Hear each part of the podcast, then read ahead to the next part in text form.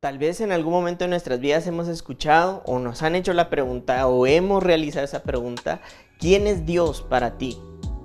Y, es una pregunta tal vez un poco difícil de contestar porque pareciera que las palabras son insuficientes como para poder decir quién es Dios.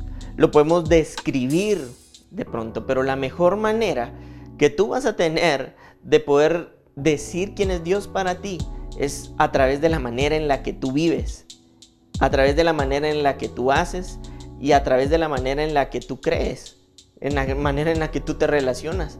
Hubo un momento en el que Jesús le preguntó a sus discípulos, ¿y quiénes dicen que yo soy? ¿Quiénes dicen ustedes que yo soy? Y varios les dieron varias respuestas, pero solamente uno fue capaz de decirle en realidad quién era él.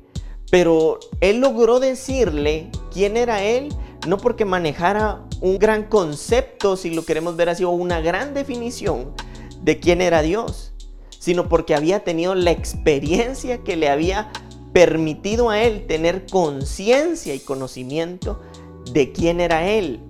En otras palabras, lo que te trato de decir yo es, quizá las palabras puedan quedar muy cortas o muy pequeñas para poder nosotros describir lo que en realidad Dios es.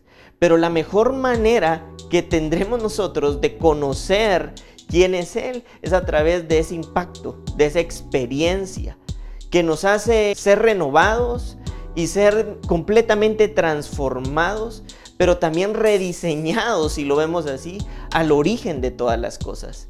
Y mi invitación es esa hoy, que hoy ahí donde tú estás, puedas empezar a experimentar porque es tan poderoso y tan grande que el proceso lleva su tiempo, si lo vemos así, no es algo mágico, pero mi invitación es esa, que ahí donde tú estás puedas empezar a experimentar la vida reveladora de quién es Dios. Por eso Jesús le contesta a uno de sus discípulos y eso no te lo pudo haber revelado carne ni sangre.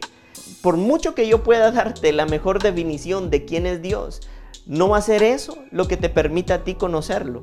Lo que te permite a ti conocerlo es que esa experiencia reveladora, impactante y transformadora empiece a cobrar vida en ti. Y cuando empieza a cobrar vida a ti, tu propia vida es la mejor manera que tú tendrás de poderlo definir y darlo a conocer.